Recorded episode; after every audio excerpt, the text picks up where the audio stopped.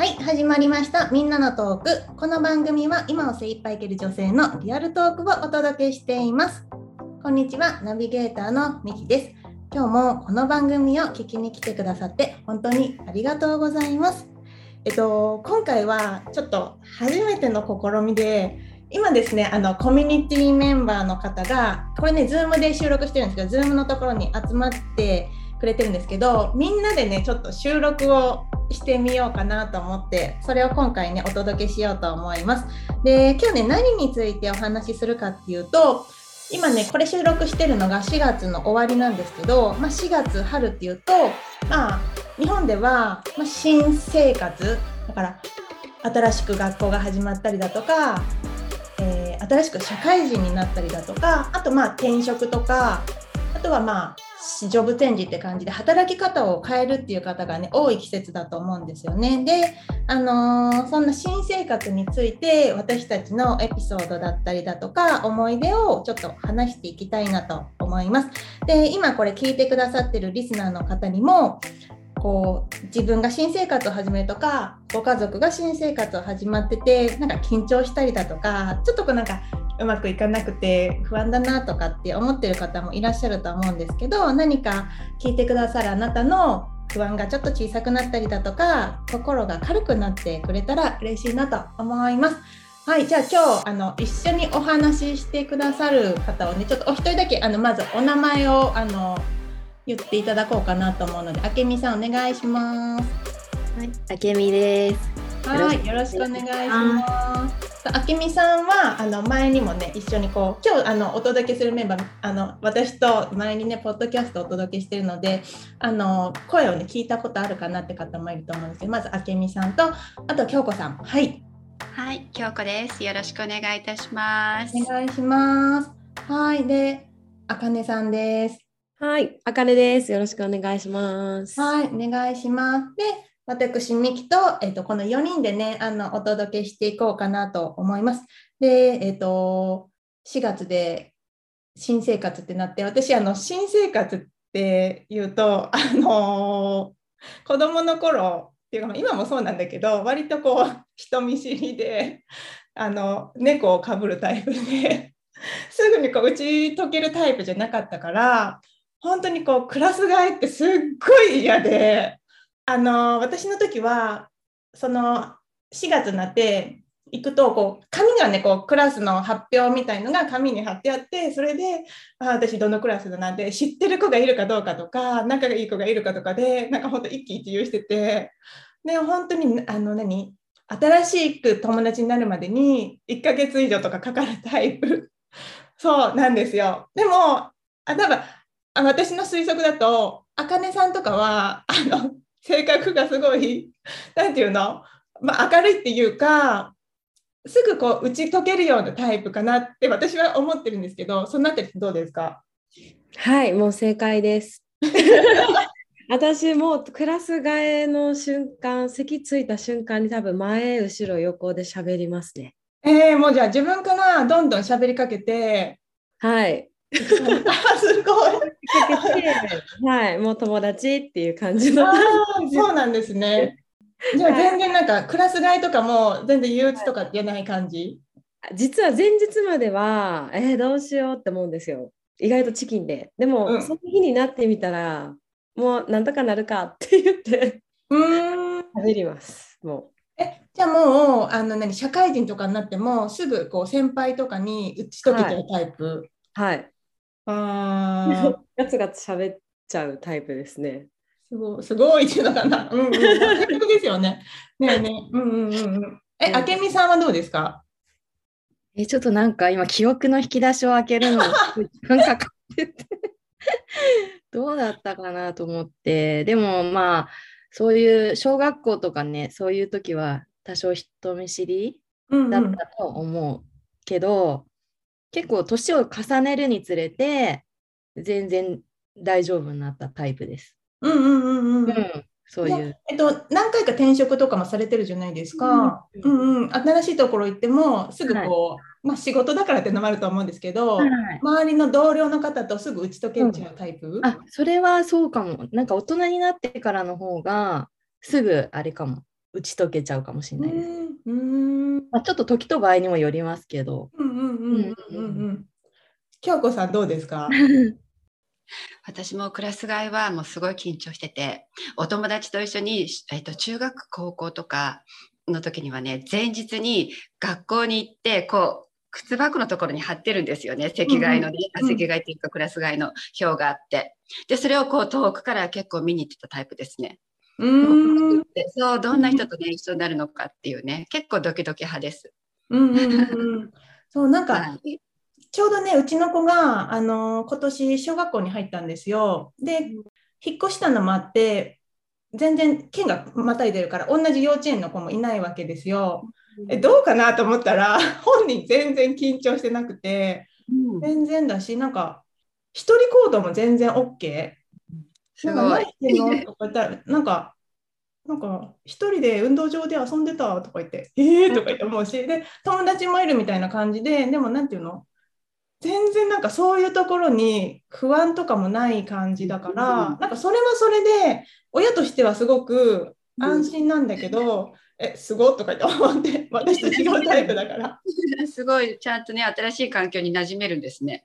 そう。なん。なんか私も本当に遠い遠いその何記憶のところ行くと、まあ、小学校1年生の時の時は全然こう何友達はできたけどそななんか友達できるかなって不安の方が大きかったから、うん。ああなんか性格の違いかとか言って思って。ね、私も結構こうしっかりとこう緊張して動けないタイプでしたよ。うんうんうんうんうんうん。そうそう。でさっきね明美さんが大人になりなるにつれてなんかそういうなんていうの？新しい環境に馴染むのが早くなったのってこうやってななんでだろうとかって思ったんだけどなんか理由はありますかね？理由、なんか、理由っていうとちょっとわかんないけど、まあでも、場数を踏んで、踏んで慣れてったって感じはあるかもしれないですね。うーんうん。うん。うんうんなんかあとはうん。なんかわかんないけど社会人ってなるとなんかこれいい悪いはあれだけど肩書きみたいのがあるじゃないですか。なんかある意味。その何々会社の何々ですみたいな感じで行くから入りやすかったりとかその職場内でも、まあ、新入社員の何々ですみたいな感じで行くから入りやすいけどなんていうの学校だと なんていうの本当個じゃないですか。個個人だからなんかそこで多分自分のことばっかり気にしちゃってる。なんかこう思われたらどうだろうとかなんか私が記憶にあるのはなんていうのうんと全然話しかけれない。でも実は別に話したら全然話せるのに話しかけられないっていうなんかそういう自分がどう思われるかっていうのをすごい気にしてたなっていうのがあるんですよね。だからうーんなんかその会社員とかなんか社会人っていうそういうなんかそういうなんなんていうのか看板みたいなものがあるのとそういうものがない時っていうので違うのかなって思ってだから例えば今この年で ななかなか新しい友達を作るっていうそのところがないけど何も背負ってない本当に個人って知った時にやっぱり今でもあのちょっとこうに苦手っていうか なんか仕事とかだとまあ私は今フリーランスだからあれだけどまあ何々の何々ですって言ってあの話は全然していけるんだけどそのプライベートで仲良くなるっていう時にすごくやっぱりこう今でもその人見知りのみきちゃんが顔を出すって感じなんか今の話聞いてなんか誰かあのこう思うっていうのありますか？あかねさん。私なんか今ミキさんの話聞いて思ったのが私そのどうしよう思えたらどうしようじゃなくてなんか自分からもうハードルを下げようって言ってるやって思って気づいて先に話した方が打ち解けてくれる方が多かった記憶があるんですよ。相手がそう、だからまあいきなり「よ」とは言わへんけどうんうん。こう私こうでこうでさみたいな仲良くしてなみたいなんで行くとはあっていうこうあっちがこう って扉開くみたいな感じの記憶が今思い出してすごい仲良くしてなーって、まあね、関西弁だからなんもなんかあれだけど、標準語で言うことなんだろう。な仲良くしてねーって。でもうんで結構、え、どうどう？え、い言えます？仲良くしてねって私って言えないかも。え、どうなんだろう？仲良く、あーでも、あでもハードル下げていく、あそうん、でもそれってすごく自己開示ですよね。自ら自己開示してって、話しかけてもらいやすいような雰囲気を作るって、憧れる。ほんまですか？関西って意外とそういうの多いかもしれない。うんうんうんうん。うん。あけみさんどうですか？なんかやっぱ、あかねさんみたいな人がいてくれると、すごい場も和むし、うん。すごい話しやすくなるから、私もやっぱりその場の雰囲気ってあるじゃないですかう。んうんうん。で話しやすい雰囲気だったり、話しにくい雰囲気ってあると思うんですけど、なんかそういう時にあかねさんみたいな人がいてくれると、すごい私もすごい話しやすくなるうん、わかる。と思いました。なんかみんなみんな話そうやみたいな感じで、なんか一人そう言って言ってくれたら、あ話してもいいんだって思えるから、なんかそういう存在の人ってたあ本当にありがたい。いるとね。ありがとうございます。うん、嬉しい。あ京子さん、うんうんうん。えっと、私はこう今までこうずっとね新しい職場とか新しい人と出会う時にこう結構いつも笑ってるっていうんですか？何も普段でもこう口角を上げてにってなってる方だとすごい話しやすい雰囲気を持ってる持ってたんですね。ねだから私は必ずどこでもとりあえず今はマスクですけど、うんうんなんか目が笑ってるとかこうねこう笑ってますよっていうオーラじゃないですけど体で出すっていうことはしますね。そうするとなんとなく話しかけやすいかなとか、うんうんうんはします。はい。そうなんか、なんか 私もね親によく言われて私こう真顔にするとあのすごくクールに見えるタイプであの顔つきだと思うん。であのこう一重だったりだとかってするからちょっとこう怖く見えちゃったりとかってのあるのかもしれないんだけど、まあ、顔の作りとかもあるんだけど、ね、緊張してるから 真顔でしょ。だからもうね話しかけないでオーラがやっぱり出ちゃってるっていうのはすごく親に言われてだからなるべくそういうオーラを出せるとかあの服とかもあの丸襟にした方がいいんじゃないかとか なんかあのお母さんからそういうなんかアドバイスもらったりとかそうだからきっちりかっちりした格好をして顔つきもそんな感じだったらやっぱり話しかけにくいからなんかそういうところとかもあの気をつけた方がいいんじゃないのっていうのをね、まあ、ずっとあのうちの母はねあのしこのクラス替えのために私が あのなていうのあの不安に思うっていうのもずっとずっと見てるから。うん、なんかそういうふうにねあの社会人とかになってからもそういうふうにねアドバイスをねくれたりしたくれたと思うんだけどなんか本当におっしゃる通りでなんかそういうこう放つオーラみたいなものとかっていうのをなんか自ら変え変えていくだから内心だって話しかけてほしいだもん。話しかけてほしいっていうか、まあ、あかねさんから言ったら、まあ、自分から話しかけてよって話なんだけど、まあ、そういうのが苦話しかけるのが難しいんだったらそのせめて話しかけてほしいオーラ。っていうのをあのちょっと出すとかっていうのもね。うん。なんかそういうの工夫されてるとかってあります？なんかメイクの方法とか服装とか、まあね、さっき表情とかもあったと思うんですけどなんかそういうのとかあります？服装気に気にかけるとか。服装はないか。メイクもないか。みんな首かしげてる。あそういうのはないかって感じ？うんうんうんうんうんうんうん。はいはいけど、京子さんがおっしゃったように、なんか笑ってるじゃないけど、雰囲気、顔の雰囲気は、私も黙ったらめちゃめちゃ目つき悪いので、あ そうなんだだけ気をつけてるようにしてました。うーんうん。じゃないと怖いので。うんうんうん私もうんうんうんねあのあねさんとかだったらうん。今あのお子さんいて保育園に入れてるじゃないですかはい。その何？あのそこの保育園の保保護者同士とかもはい。何もなかったら本当にこうすれ違って終わりじゃないですか。はい。だからなかなかこう何？打ち解けるきっかけがなかったりすると思うんですけどはい。なんかそういうなんていうの？まあある意味ちょっと子供を介して親同士が仲良くする時とかってなんかどうしてもそれもうん 話しかけてくる。私は絶対言うのがそのお母さんとちょっと交流しときたいなとかそのお母さんがあんまり喋りたいけど喋れないみたいな雰囲気の人見つけたらお子さんのいいところと自分の息子と、うんなんかこういうことあったみたいですよとかっていうふうに話すと喋ってくれるんですよ。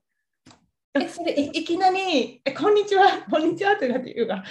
あなんかうちの園なんか絶対「こんにちは」とか「さようなら」って親御さんみんな言うんですよ、うんうんうん。それに対しても。うんうん。星とかじゃなくてそうするとでなんか書く手帳みたいなのがあってうんうん。何てとか、その時にかぶったらあで大何くんみたいな「何々ちゃん」って先生呼ぶからあなるほどなるほどと思ってあ確かの連絡帳に書いてあったなと思ったらそこを言うとあ確か書いてありましたになって、うんうん。そこから話が進んでいくんですよ。なんとかなんとかくんのお母さんですよねみたいな感じでそう話しかけてなって、あそうです、そうですみたいな。で、あの、こう前に、ここのノートにこういうこと書いてあって、なんかすごい喜んでたんですよね、家帰ってって、ちょっと話100%盛るんですけど、喋ると、やっぱ子供さんのことは嬉しいから、そのままもりもりもりって喋ってくれて、そっからなんか次、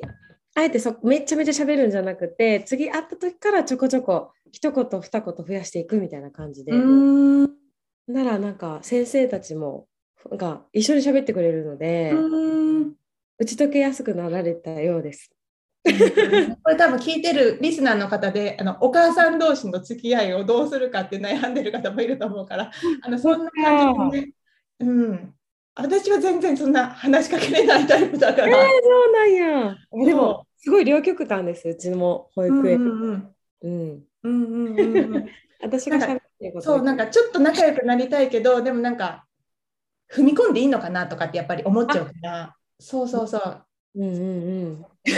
私めっちゃ踏み込んでるわ。でもなんかそういうふうに話し話しかけてもらってやっぱ嬉しいんですよ。でもはい自分からいけないから、なんかそういう話のきっかけを作れるってある意味スキルだと思うんですよね。そうですか？そう思いません？あの今ちょっとあかねさんのお話聞いて思い出したんですけどあのよくもう大人になってくるとこうお互いのなんか共,、まあ、共通じゃないですけどその方の好きなこととか、まあ、趣味とかをなんかこう聞いてすごいそのお話を膨らますとか、ね、あとはなんかすごい本当にあ素敵なカーディガンだなとかなんか素敵なバッグだなとかなんかそれえどこのですかとかね、なんか私結構聞くんですよ。そうすると結構の方もそうそう。自分の持ってるものとか好きなものってすごいお話ししてくれるのでなんかそこから話題をこうね膨らましたりとかしてうん。最近できるようになりました。会話力ですよね。うん。え、あけみさんはどうですか？そうですね。私も何かやっぱりその人の素敵なところうんうん。あののなんかきっかけっていうか話のきっかけにはするかなって思いました。あの前にね一人で海に朝あの、うん。えっと、ボディーボードとか行くっはい。て言ってたじゃないですか、うんそういう時にえ話しかけたりします？いや結構も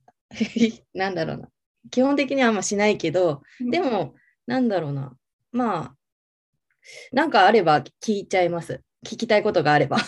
うんうんうん。うん。波についてとか。そう上がってきた人とかに聞いたりっていうのもまあしたければするけど基基本的にはしないです。あと、あれですかね、あの時間を聞きたいときとか、私時計しないから、耳の中で。あの時間何時ですかとか聞いたりとか、そういう感じで話すはします。けどもう基本あんましないです。あ、そうなんだ、ね。波にしてるですね。そうなんだ。なんかこれ今こうやって話してて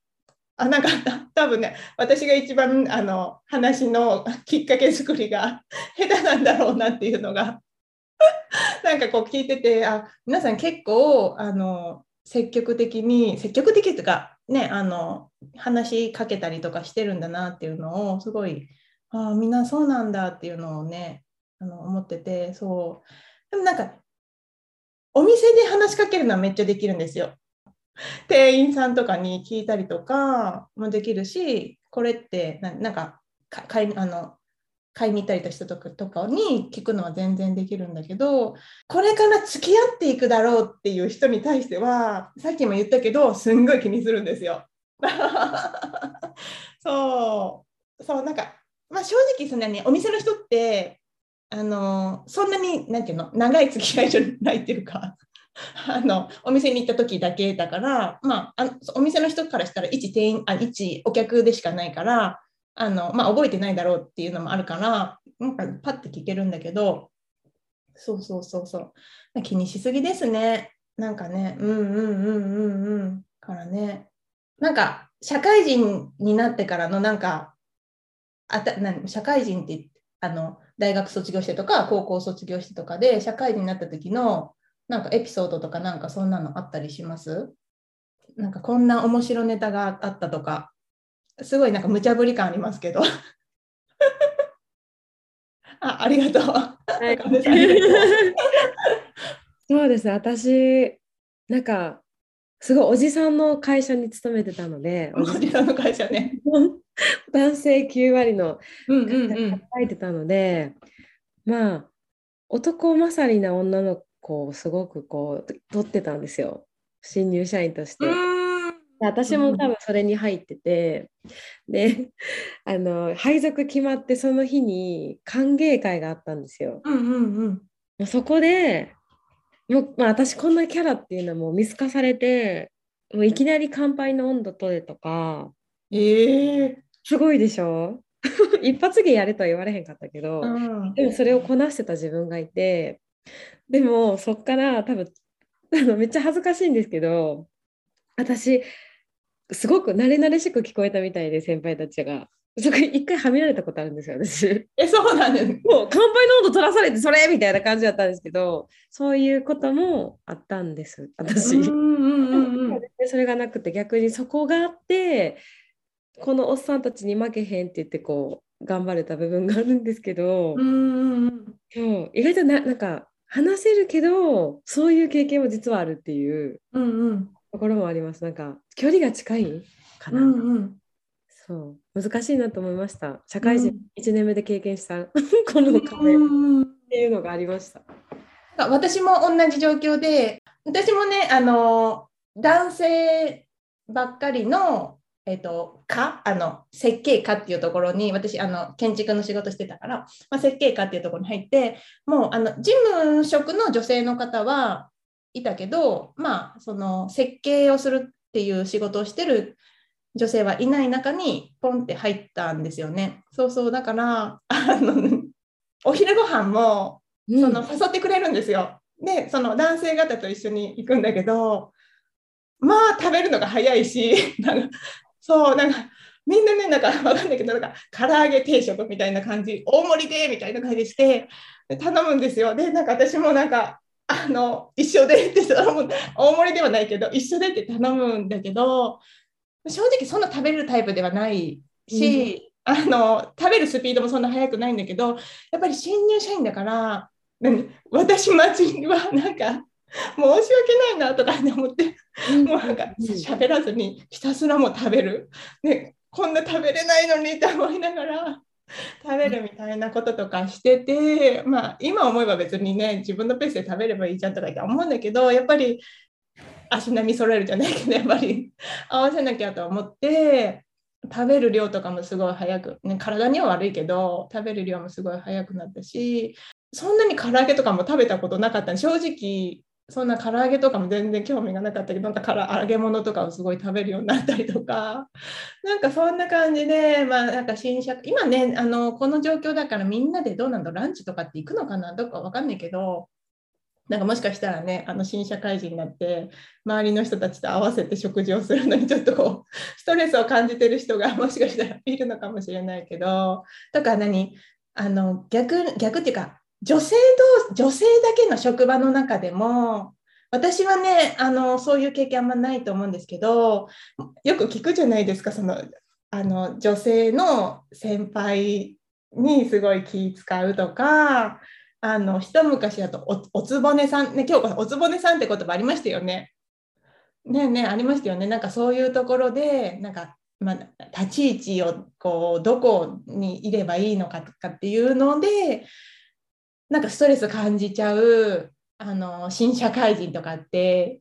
いるかなって思うんですよね。なんかそういう経験とかってあります？え、あけみさんってアパレルでしたよね？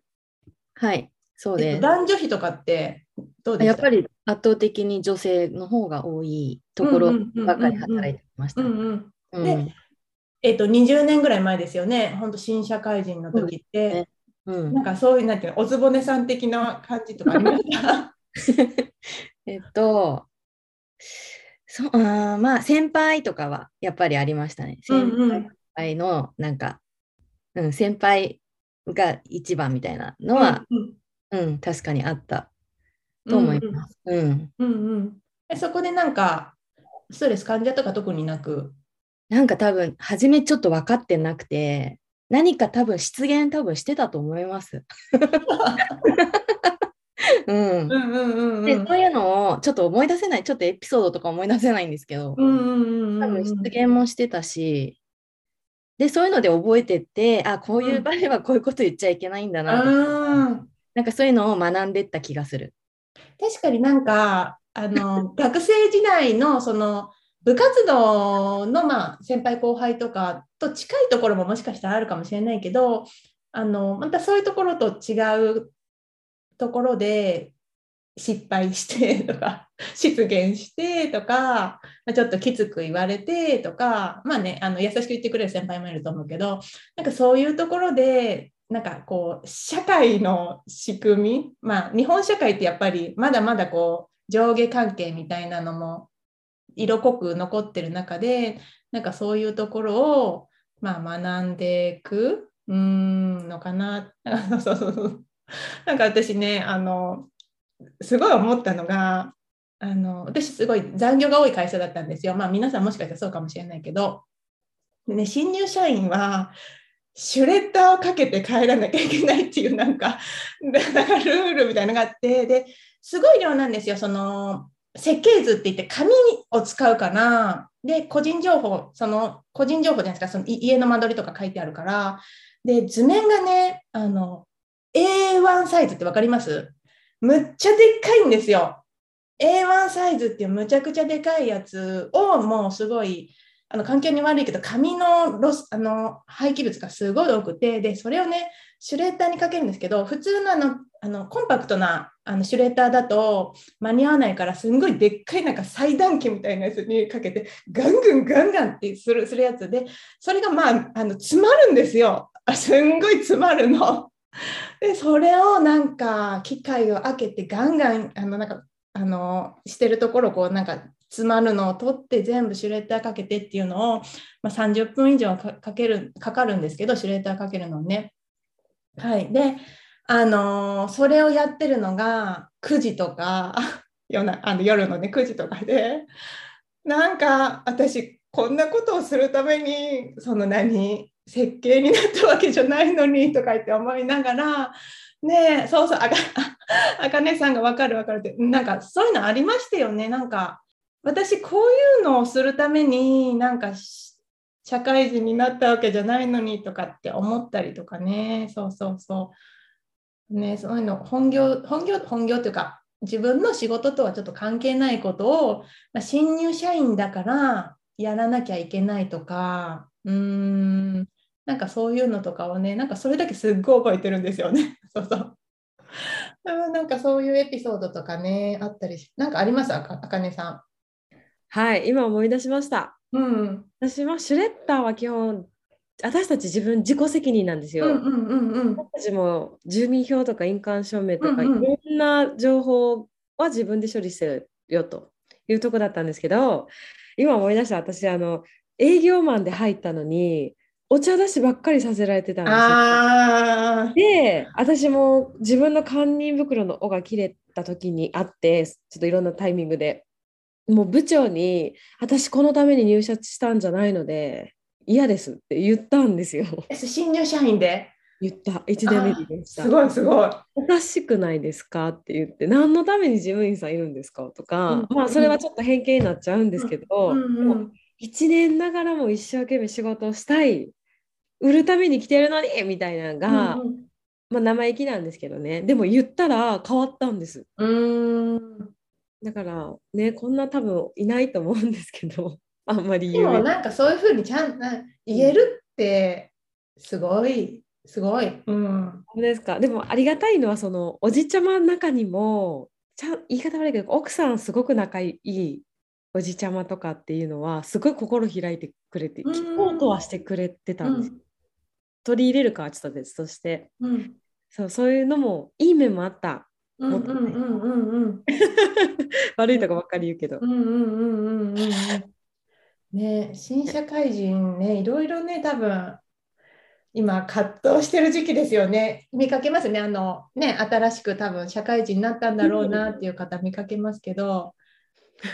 夢を抱いて入社してもなんか思ってたのと違うとかっていうのね多分少なからずみんなあると思うし、うん、もうあるし周り聞いたのが入社決まって入社前に会社潰れましたとか。え？今そんなん普通にあるみたいですよ。えー、ええー、みたいになるから。ね。そうたらまあある意味いい経験してんなと思って。うん。うん。うん。うん。うん。うん。うん。ね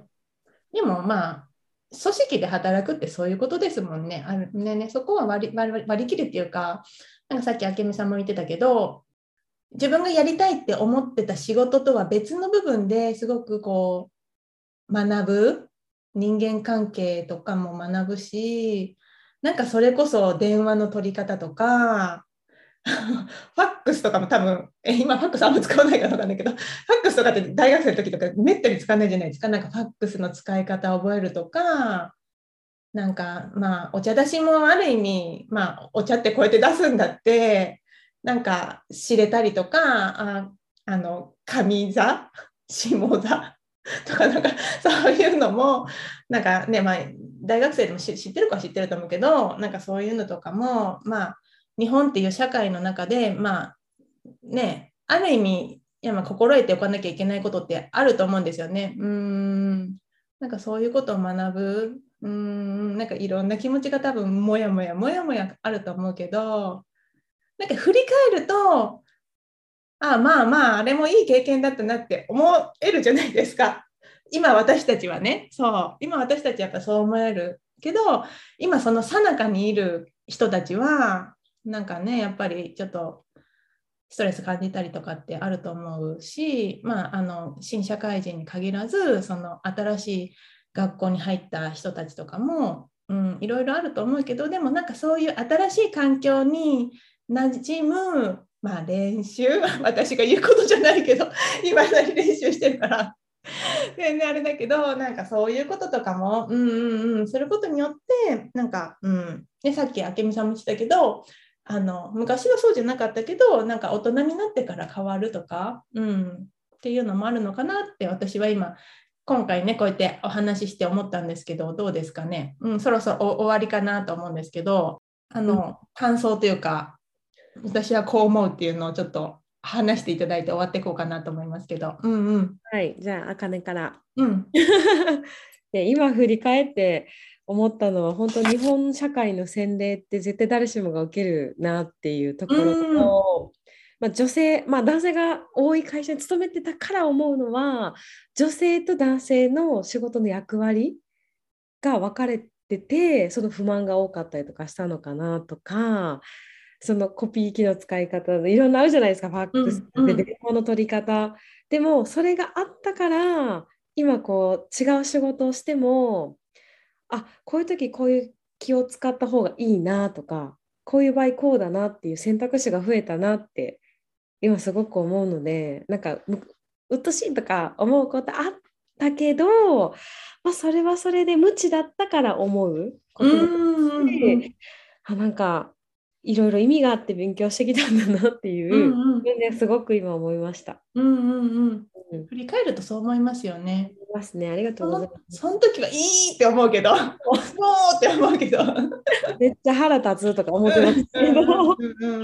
ね、変わりました。ね、はい、ありがとうございます。うん、あけみさんどうですか？そう、なんか今昔の記憶を思い出すのに大変だったんですけど。なんか最初の頃って例えばまあアパレルだとなんかボールペンをあの出したまま机とかに置くなとか。えー、インクがついちゃうから？ついちゃうから服に。えー、そうなんだ。へえ。うんうんうんうん。でもそれ結構すごいもうそれは染みついちゃってるんで。その業界ではそれ当たり前のことなんですね。じゃあ。どうなんだろう。でもやっぱりなんだろうな。当たり前かちょっと分かんないです。うんうんうん、お店に寄っちゃうかもしれないんだけど、うんうんうん、私がいたところはそのボールペンすごい言われたからパシャって絶対し閉じるみたいな感じでそうやってたのが染みついてるっていうか、まあそういうちっちゃなことからまあいろんなこう人との関わりとかもなんか一番本当社会人になってからがすごい私いろいろ学んでる感じがすごいあります。うんうん、そう。ね、そうですよね。うん、うん、って思いました。うん、ね、あの新しい環境って、うん、私みたいにこう話しかけるのがちょっとあのハードル高く感じちゃう人はまず新しい環境でどういう人がいるんだろうっていうところにもすごく不安を感じる人もいると思うしまず新しい何かことを始めるってことに対してもうまくできないとかやり方わかんないよとかこんなことやりたくないよとかね逆にね。って思うことももちろんたくさんあると思うけどでもちょっとこう自分をこう俯瞰してみた時になんかそれ今はそう思うかもしれないけどゆくゆくあのためになるかもしれないとか何で自分が今そういう状況になってるのかっていうのを考えた時に